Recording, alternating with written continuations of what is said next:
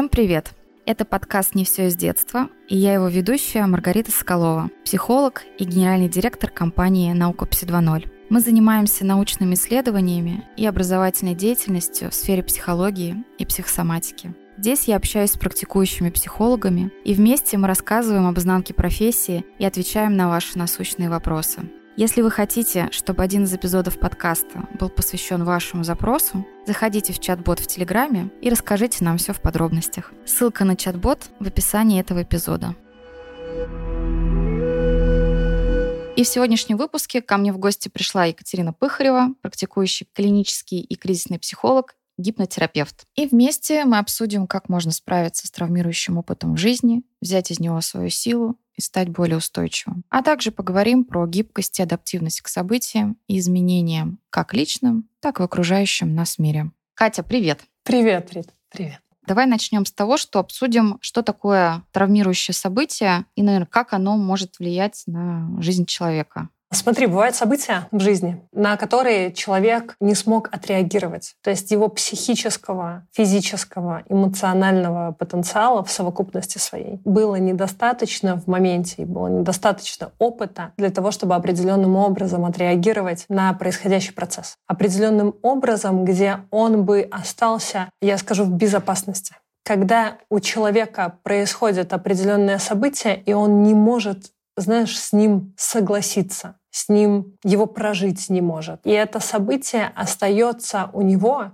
в постоянном процессе перепроживания когда психика постоянно пытается завершить этот процесс, но положительного сценария завершения процесса не было и нет, и человек зависает в этом, и мы называем это конфликт, в котором завис человек, который может привести к различным отклонениям, как психическим, так и физическим смотря где у человека тоньше ткань. Давай так. Где тоньше, там и рвется. И у кого-то конфликт переходит в психическое расстройство, а у кого-то конфликт переходит в психосоматическое расстройство, и включается тело, и тело начинает, давай используем термин компенсировать или пытаться, пытаться решить этот конфликт определенными своими функциями, функциями тела, для того, чтобы человек наконец-то уже перестал находиться в этой зацикленности. Скажи, Кать, всегда ли является вот индикатором того, что, например, я нахожусь в процессе обдумывания какого-то события, что можно было бы сделать иначе, да, то есть такое некое активное, да, обдумывание этого события, является ли всегда именно это индикатором того, что произошло некое вот травмирующее, да, событие, что оно действительно было травмирующим? Или это, ну, может быть, только часть, скажем так, да, айсберга? Человек может вообще не помнить травмирующее событие, и это будет для нас значить, что это событие было настолько критично для психики, что психика отреагировала определенной психзащитой, вытеснением, и человек, знаешь, у него случилась амнезия этого травмирующего события. Это тоже не супер классно. Не классно, когда человек зацикливается в событии, тогда у него поднимается тревожность, его нервная система истощается. Но если происходит вытеснение, то на уровне бессознательного и на уровне тела все равно реакции на события пытаются продолжаться. Тело пытается как-то выйти из него, но при этом же сознательная часть не имеет доступа вот к этому вытесненному событию. Угу. И как мы в таких случаях работаем? Ну, во-первых, я занимаюсь клиническим гипнозом, и, конечно же, клинический гипноз — это такое хорошее средство, это классный инструмент для того, чтобы произвести определенную работу. Во-первых, по сглаживанию имеющегося опыта. То есть мы, заходя в травмирующее событие, которое вытеснено, используя глубокий гипноз, можем сгладить впечатление. То есть мы работаем на уровне памяти, на уровне воспоминания, на уровне эмоционального окраса. И когда мы заходим в это травмирующее событие и меняем эмоциональное восприятие, то есть мы не можем изменить прошлое, естественно, но мы меняем эмоциональное восприятие, и именно это изменение перезаписывает на уровне нейронных связей, это травмирующее событие, и оно перестает вызывать стрессовый ответ систем, всей системы. У клинического гипноза есть потрясающее свойство — это гипермнезия. Гипермнезия — это процесс, когда мы можем вспомнить как раз-таки то, что вытеснено, то, что скрыто от сознания с помощью наших же психзащит. И погрузившись в бессознательное, буквально я скажу, вскрывая эту психотравму. Естественно, если это хороший гипнотерапевт, а хороший клинический психолог, который знает, что с этим делать, то мы чаще всего успешно прорабатываем этот опыт, и этот опыт просто перестает продолжать причинять травму. Но я хочу как раз спросить тоже по-человечески про, ну, условно говоря, случилось событие, да, травмирующее. Можно ли обойтись без обращения к специалисту? Условно говоря, живу себе и живу. То есть как это может повлиять в целом, да, на мою жизнь? Случилось у меня что-то, ну, в целом, как бы нормально, продолжаю жить. Смотри, если человек хочет внести какое-то изменение в тот процесс, который с ним происходит, к примеру, он понимает, что вроде он все делает правильно, как будто бы, да, ключевое, как будто бы, вроде бы он все делает правильно, но что-то все равно не так в его жизни. То есть люди на него как-то реагируют определенным образом. Ты знаешь, как синдром жертвы, если исследовать, изучать, то есть люди, вот которым постоянно прилетает. Есть люди, которых постоянно увольняют, или постоянно кидают, или постоянно им прилетает, или у них что-то отбирают. Такие удачливые люди на неудаче. И вроде они все правильно делают, как они думают. Но вот внешние обстоятельства всегда складываются так, что вот что-то другим не прилетает, а им прилетает. И если человеку нормально в этом, если он с этим соглашается, то ему незачем никому вообще обращаться. Его жизнь, она вот такая, и, и слава богу. И на самом деле множество людей выбирают просто продолжать э, жить ту жизнь, которая есть, потому что компенсация дает такой результат, что человек приспосабливается ко всем трудностям именно за счет того, что ужимается, и то, во что он ужимается, становится в какой-то момент для его психики и для его тела нормой. И тогда он не видит необходимости обращаться к специалисту, потому что зачем? Есть привычка, особенно у нас в нашем обществе, воспитанным те времена прекрасные, когда нужно было еще немножко постараться, и тогда когда-нибудь наступит светлое будущее. И, к сожалению, вот в этой парадигме ожидания светлого будущего люди не ищут улучшения качества своей жизни. Ведь все так живут все вокруг так живут, и чего вообще мне что-то с этим делать? И если большинство так живет, моего окружения, то это норма. И я даже не знаю, что можно жить по-другому. Но если человек хочет что-то поменять, Естественно, ему нужно менять, во-первых, свое мышление. И меняя свое мышление, куда бы человек ни обратился, даже просто в нейрокоучинг, все равно психика будет выдавать то травмирующее событие как доминанту мышления как самое важное, от чего нужно защитить человека, и человеку придется решать эту задачу. И решать эту задачу самостоятельно очень трудно, потому что для того, чтобы решить задачу, нужно перезаписать воспоминания, а чтобы перезаписать воспоминания, конечно, есть случаи, когда человек уходит в транс, и у его психики достаточно ресурса, чтобы через какую-то метафору, через косвенную историю произвести внутреннюю трансформацию. Но чаще всего, если это настоящая психотравма, то психика туда не пускает, и нужен человек, другой человек, который будет помогать держать фокус внимания на этом событии и на том моменте, где привносятся изменения, где перепрошивается это событие в эмоциональном плане. И человек, который будет иметь хотя бы немножко другой взгляд для того, чтобы как раз-таки иметь возможность это событие окрасить в другую эмоцию. Вот сейчас ты говорила, как раз думаю важным подчеркнуть, что иногда мы обращаемся, когда есть что-то такое откровенно свербящее да, внутри, есть какая-то яркая, да, ярко очерченная боль. А иногда есть такие ситуации, когда, ну, вроде бы все нормально, но есть ощущение, что как-то вот тесновато мне стало, да, в текущем том, что у меня сейчас есть, да, то, что меня окружает. И это тоже повод обратиться, посмотреть туда внутрь, да, что там на самом деле ограничивает, откуда корни, что является источником этого. Очень много можно интересного для себя там обнаружить обнаружить, много в чем вырасти. И вот здесь как раз э, хочу перейти, наверное, к тому, что травмирующий опыт, если смотреть в него, да, если идти в него вместе со специалистом, то этот опыт может стать некой лесенкой, некой ступенькой к дальнейшему развитию. Кать, давай про это поговорим еще. Это однозначно так. Я вообще убеждена, что у каждого из нас есть своя психотравма, такая глубинная, основательная, которая в какой-то момент дала направление развития нашей личности, несмотря на генетику, то есть усиливая или ослабляя в определенных моментах нашу генетику, но все-таки дала направление из возможных. И я убеждена в том, что любая психотравма, если ее хорошенько освоить, то она может стать суперсилой. Потому что для того, чтобы выжить, психика начинает искать другие пути, и, к примеру, психотравма блокируется, и в компенсацию к этому начинают развиваться другие навыки.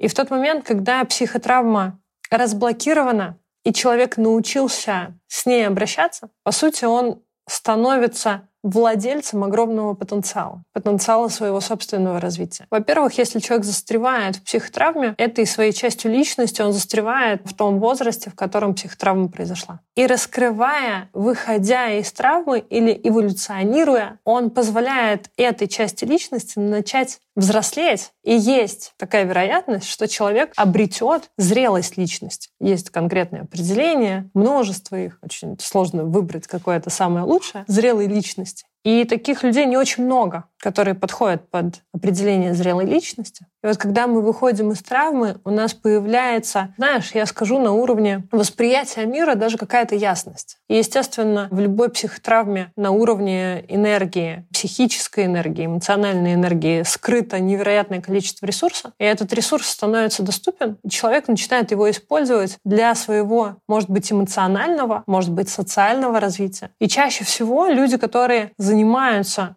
таким глубоким исследованием себя, я использую такой термин. Они юзают свою психотравму для того, чтобы постоянно расти и постоянно развиваться. И, может быть, нам вообще психотравмы необходимы для того, чтобы мы, двигаясь для начала из них, нашли какое-то свое истинное направление, в котором мы сможем стать гениальными. Потому что есть такое выражение обезьяна с гранатой, и это не очень хорошее выражение. И вот если человеку открывается весь его потенциал сразу, но нет условий для того, чтобы его использовать, внешних условий, естественно, лучше бы этот потенциал немножко приберечь до тех пор, пока у человека не появятся и внешние условия, и внутренняя устойчивость для того, чтобы его раскрыть этот потенциал. И есть такое мнение, что психотравма — это вот как раз-таки некая защита потенциала до лучших времен. До востребования, да?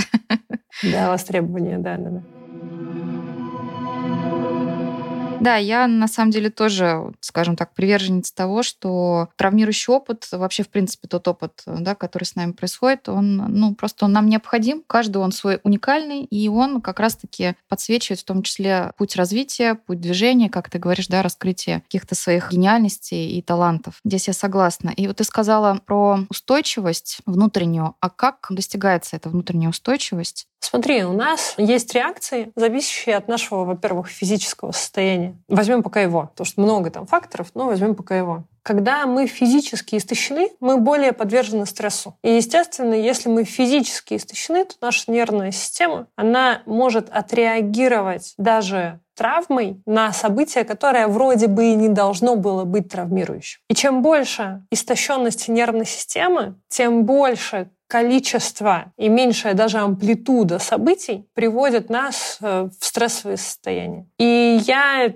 давно занимаюсь телесно-ориентированной терапией вдобавок к этому. И я уверена в том, что человек, который начинает заботиться о своем здоровье физическом, просто о своем теле, осознанно подходит к тому, как он живет, просто не помогает своему телу умереть раньше времени, у него потенциала физического потенциала для мозга и, естественно, для психики гораздо больше. У нас две трети нейронов в двигательных центрах. То есть, если мы занимаемся своим телом, и если у нас есть достаточно хороший контакт со своим телом, это значит, что наш мозг, я скажу, умнее, чем если бы мы сидели и не двигались. Наш мозг умнее, а, и он имеет больше нейронных связей. И если у нас много качественных нейронных связей, мы их можем использовать в разных условиях. И мы даже не всегда знаем, какие нейронные связи в новых условиях нам могут пригодиться. Поэтому первое, с чего начинается вообще устойчивость, это тело, это здоровое тело, на которое очень важно обращать внимание. Это забота о митохондриях, это забота о гормонах, о своих. И в дальнейшем уже забота о эмоциональной составляющей и психической составляющей. И, конечно же, они связаны. Конечно же, у нас есть эмоции, у нас есть отношения наши, у нас есть э, работа, у нас есть семьи. И чем меньше мы испытываем стресса во всех этих сферах, тем более устойчивы мы к неожиданностям, к непредсказуемости такой жизни. Но, опять же таки, люди привыкли жить в стрессе, и стресс для людей стал нормой. И ты знаешь, даже нет культуры выхода из стресса. Ну, практически нет. Конечно же, сейчас в Москве невероятное количество специалистов, разных специалистов, даже не только психологов, психотерапевтов. Все начали в Москве, то, что я вижу, заниматься стрессом и выходом из стресса. И психотерапия — это всего лишь один из видов выхода из стресса, если мы берем этот фактор именно. Потому что психотерапия может использоваться, как знаешь, как такая хорошая уборка дома, как мы вызываем клининг раз в неделю или два раза в неделю. И приходит профессионал и устраивает зачистку. И вот эта зачистка нашему мозгу, конечно же, тоже нужна. Для того, чтобы мы умели избавляться от того, что там накопилось от ненужных мыслей, от ненужных воспоминаний. Не избавляться, а так правильно утилизировать их. Да, мы не можем избавиться от того, что уже произошло, но мы можем это утилизировать таким образом, чтобы оно хотя бы не мешало. Катя, а можно ли вообще жить без травм? Можно ли их не получать в течение жизни? Я не видела таких людей. Ты знаешь, я вот говорила о том, что травма, сейчас, может быть, кто-то будет протестовать, но я скажу это, что-то очень полезное. Давай возьмем вот историю Будды. Не знаю, знают ли наши слушатели или нет. Это принц, который до 30 лет жил во дворце, и ему не показывали страданий вообще. Он жил в условиях идеального мира. Все слуги, все подданные менялись очень быстро, как только они начинали стареть, заболевать. Его всегда окружали здоровые, умные, красивые люди. И в какой-то момент на параде каком-то или торжестве свернул на улицу, где увидел по очереди три главных страдания этого мира — старость, болезнь и смерть. И это повергло его в шок. По сути, была нанесена а, психологическая травма. И эта психологическая травма заставила его искать что-то, кроме того, что он знал. И в итоге через 7 лет он достиг просветления и стал учителем. Собственно, почему Будда был еще и ограничен да, от всего этого достаточно длительно? Потому что по предсказаниям да, он должен был стать либо выдающимся управленцем, выдающимся руководителем, либо мудрецом, да, просветленным, который поведет народ, ну, условно, там, к свету. И отец, конечно, очень хотел, чтобы Будда стал правителем, и именно поэтому он... Вот ты с какой стороны решил зайти, да? Да, да. И поэтому он стал уберегать его и как раз закрывать его от внешнего мира для того, чтобы, ну, в общем, он пошел по, по тому пути, который задумал отец. И здесь, ну, как раз хочется раскрыть то, что, ну, во-первых, не смог он уберечь, да, все равно Будда познакомился с сложностями этого мира, и все равно как раз вот эти травмы, вот эти вот сложности, эти несовершенства мира, они привели к долгому, длительному познанию и в итоге, ну, к такому целому направлению, целой религии, которую вот он привнес в мир. Да, и интересно, что если бы его отец не пытался его действительно уберечь, ты правильно выражаешься, именно уберегание часто является таким предвестником серьезных травм, потому что уберегание а, создает некую иллюзию о жизни, о мире, а, в который нельзя смотреть. И столкновение с реальностью часто а, является тем самым событием, которое причиняет травму. И при этом же может быть, если бы не было этого уберегания, эта травма не была бы настолько серьезной, настолько шокирующей, может быть, буддизма бы и не было. Да, да. Ну, знакомился бы постепенно, как мы там знакомимся, да. А здесь настолько это не состыковка оказалась сильная, настолько это оказалось чем-то, наверное, невообразимым, что это действительно натолкнуло на вот такое длительное уединение и поиск вообще в дальнейшем причин и возможных, ну, в общем, улучшений.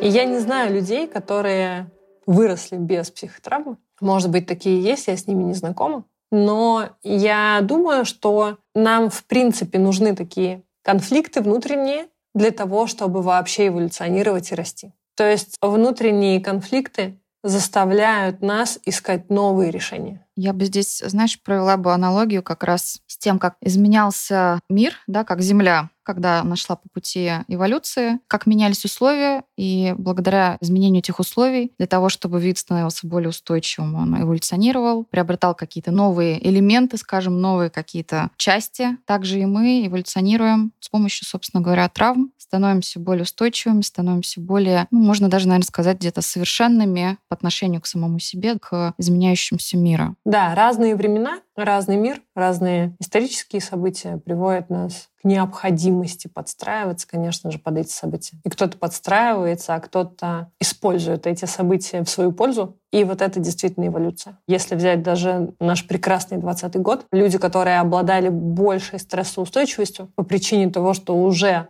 занимались своим или физическим, или психическим состоянием. Ну или вот так в жизни повезло, что у них генетика классная, и все в жизни было классно, и их учили и растили в благоприятных условиях для того, чтобы они стали сильными, устойчивыми и зрелыми. Такие люди, конечно же, в 2020 году сильно выросли. Позволь, может, здесь как-то дополню, что, в общем, которые видят возможности, да, а не какие-то непреодолимые сложности, да, трудности вот в происходящем даже, там, неважно, это политические события, экономические события, какие-то личностные. Вот те, кто видит возможность и берутся, да, за эти возможности, что я могу в текущих условиях сделать нового, да, как я могу продвинуться, как я могу еще, что мне эта ситуация да, приносит. Но бывают люди, которые, знаешь, я забавляюсь от этого, конечно, которые обижаются на события, обижаются на внешние условия и запирают сами себя в эту обиду. Это очень интересный процесс,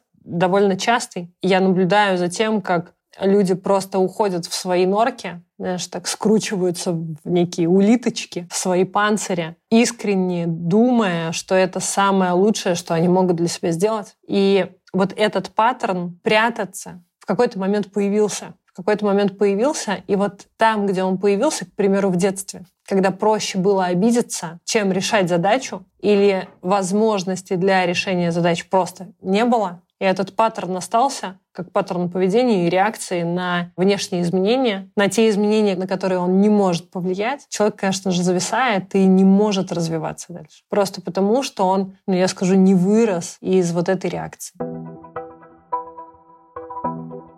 Давай, может быть, немножечко осветим тему психосоматики, да, когда у нас травма может перейти уже в психосоматическое, да, какое-то расстройство или проявление. С чем это связано, от чего это зависит? Глобально у нас есть три системы, где мы проявляемся. Это физика тела, психика или ментальность наша и социум.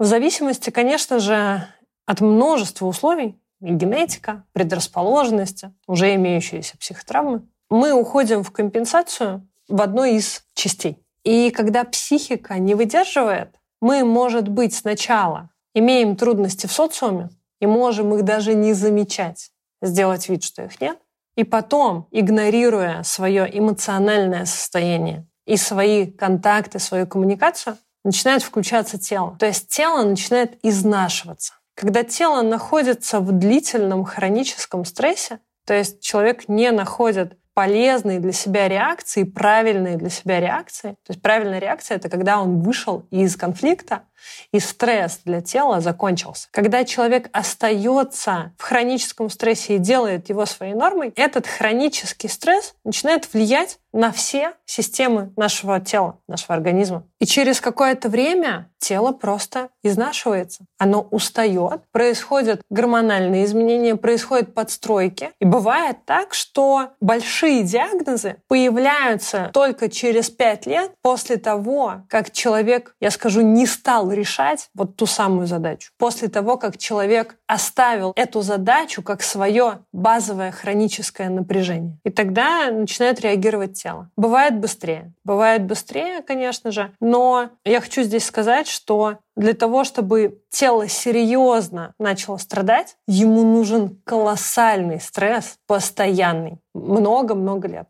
Мы возвращаемся здесь как раз к тому, насколько необходимо ухаживать, да, следить за своим физическим телом и за психическим, эмоциональным состоянием. Ну, как вот, в общем, мы раньше уже и говорили, да, что беречь нужно обязательно, обязательно нужно беречь. Давай еще обсудим, почему такое бывает, что в одних и тех же условиях, при одних и тех же событиях один человек получает травму, а другой человек нет. Один человек выбирает путь роста, а другой человек нет. У нас нет э, одинаковых условий, полностью одинаковых условий, по той причине, что у каждого своя генетика, и даже дети, рожденные в одной семье, рождались в разные времена, и в эти времена были разные отношения у мамы и папы, к примеру, и был разный гормональный фон у мамы, пока она вынашивала первого и второго. И вроде бы условия одни и те же, а процессы разные. На то, что происходит с генетикой конечно, сильно влияет наше внешнее окружение, наш социум и все те условия, которые мы проживаем, все те события, которые мы проживаем, чему мы учимся, какие фильмы мы смотрим, какие книжки мы читаем. Это все формирует наше мышление, и наше мышление к какому-то моменту либо подготовлено к тому, чтобы реагировать на стресс, правильно реагировать на стресс, либо не подготовлено. И два разных человека оказались в одном и том же событии, и у одного хватило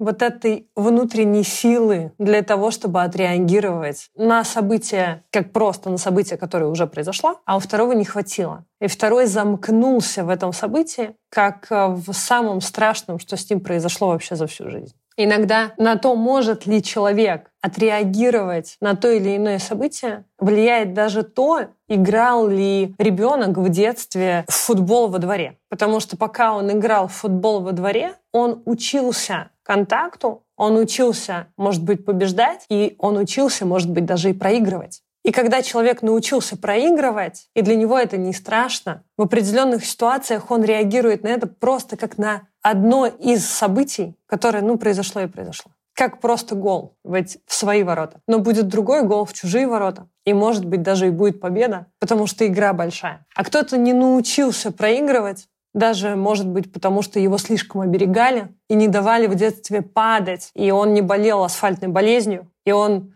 просто не научился тому, что коленочки зарастают, и это нормально, и падать можно.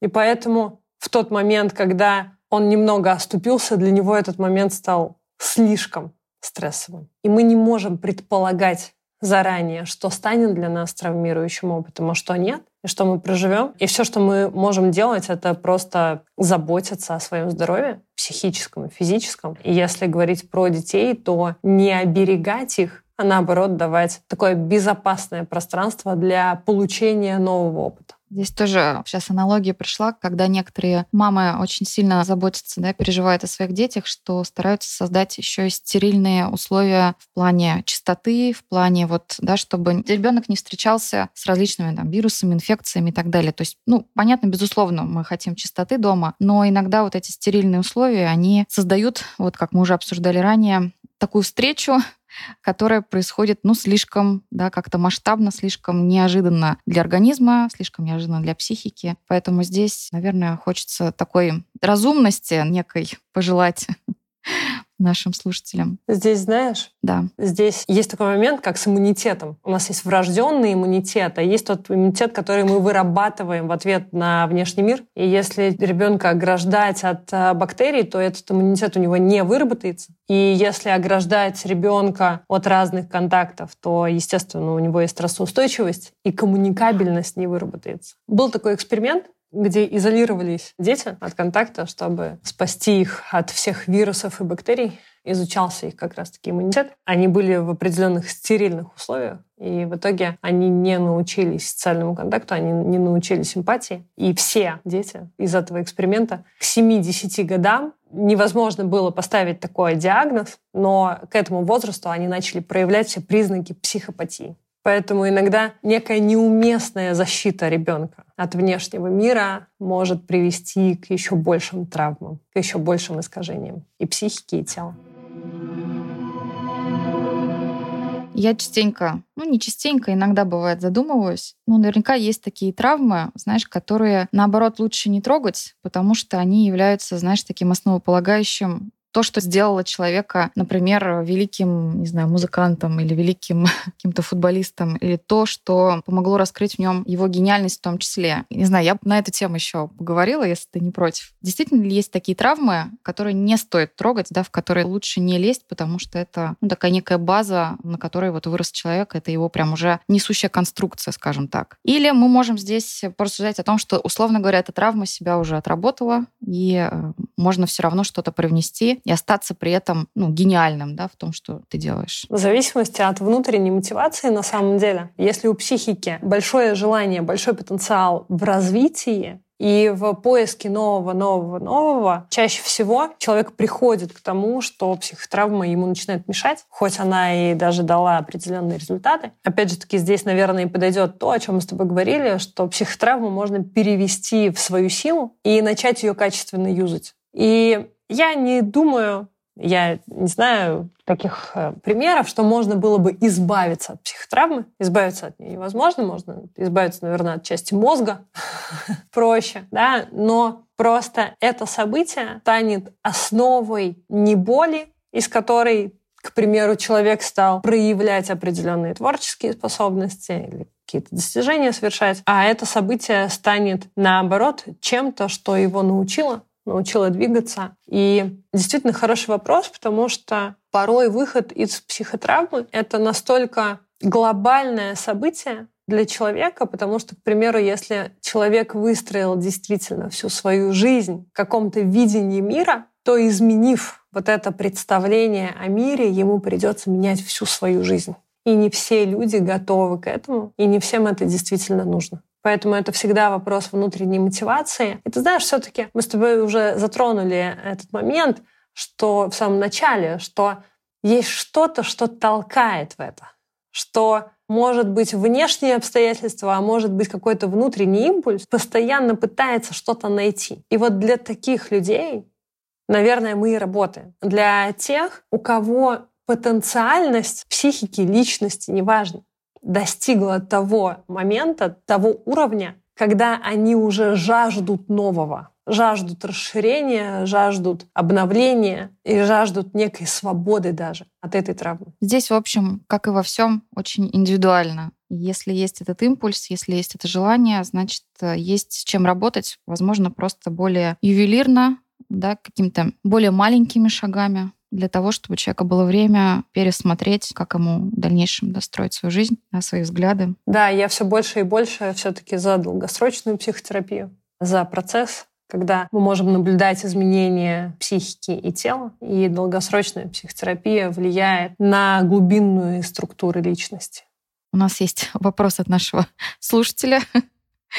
Может быть, мы могли бы дать какие-то практические советы по самопомощи. Да, вот что делать, если я чувствую, что меня сейчас накрывает какая-то моя травма, какое-то переживание, я сейчас понимаю, что всплывает некоторые события, я начинаю вот реагировать как-то по-старому, что мне, например, не нравится. Слушайте, ну у нас есть тело, и оно прекрасно. Оно умеет выводить стрессовые гормоны. И то, что нужно, это определенное движение, которое нравится, не которое я заставляю себя делать, а которое мне нравится, которое дает мне возможность хорошенько пропотеть. И вот полчасика в день без истощения, без вот этой гипернагрузки, потому что там включается, наоборот, порой стрессовый ответ, а такое попрыгать, потанцевать, может быть, поотжиматься где-то. Кто-то бегать любит. Ну вот так, чтобы пропотеть.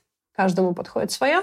И запускаются определенные процессы в нашем теле, и действительно наше тело освобождается от э, остатков стресса, которые, которые психика не смогла реализовать в ответных действиях, к примеру, на внешний мир. Также есть дыхательные практики, пранаямы, энергодыхание. Все то, что активирует наш мозг, и дыхание тоже способствует выводу стрессового гормона и обновлению нейронных связей. И очень важно заботиться о своем здоровье с точки зрения не уничтожать его, то есть не приучать свое тело к допингам, которые влияют определенным образом там, на сосуды, на печень, на сердце. То есть я говорю и про курение, и про алкоголь, и про другие средства. Потому что допинг, все, что он делает, он помогает не реагировать. Он помогает не реагировать. А то, что телу нужно, это наоборот отреагировать. Иногда прокричаться, и порой достаточно сходить в караоке и хорошенько там проораться. Да, просто люди не могут проораться без допинга как раз-таки, потому что слишком сильный спазм, им нужен допинг для того, чтобы расслабить сначала спазм, а потом проораться. Ну, там тоже очень интересный процесс гормональный происходит. Проораться, сходить в зал побить грушу, пробежаться, попрыгать, все что угодно, отреагировать. И как только мы даем своему телу отреагировать, очень часто тело сильно расслабляется. В общем, никак мы без взаимосвязи психики и тела. Да, это невозможно. Ну что, Кать, я предлагаю нам завершать.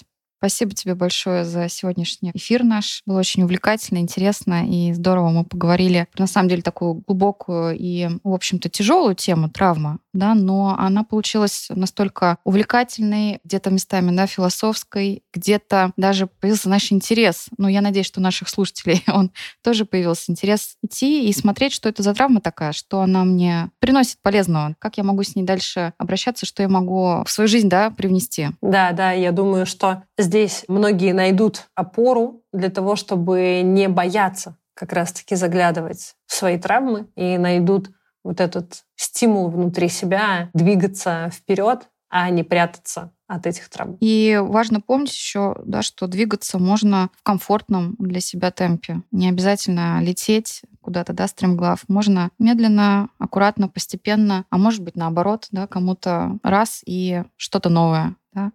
Поэтому выбирайте для себя комфортный темп, исходя из заботы о себе, исходя из своих возможностей. Спасибо, Катя. Спасибо, Рит, за приглашение и за прекрасную нашу дискуссию и разговор. Спасибо. Ну а с вами был подкаст «Не все из детства». Подписывайтесь на нас на всех подкаст-платформах, Оставляйте отзывы на Apple подкастах и CastBox, ставьте сердечки на Яндекс Музыке. А мы услышимся снова уже в следующем выпуске и продолжим разбираться, действительно ли все из детства. thank you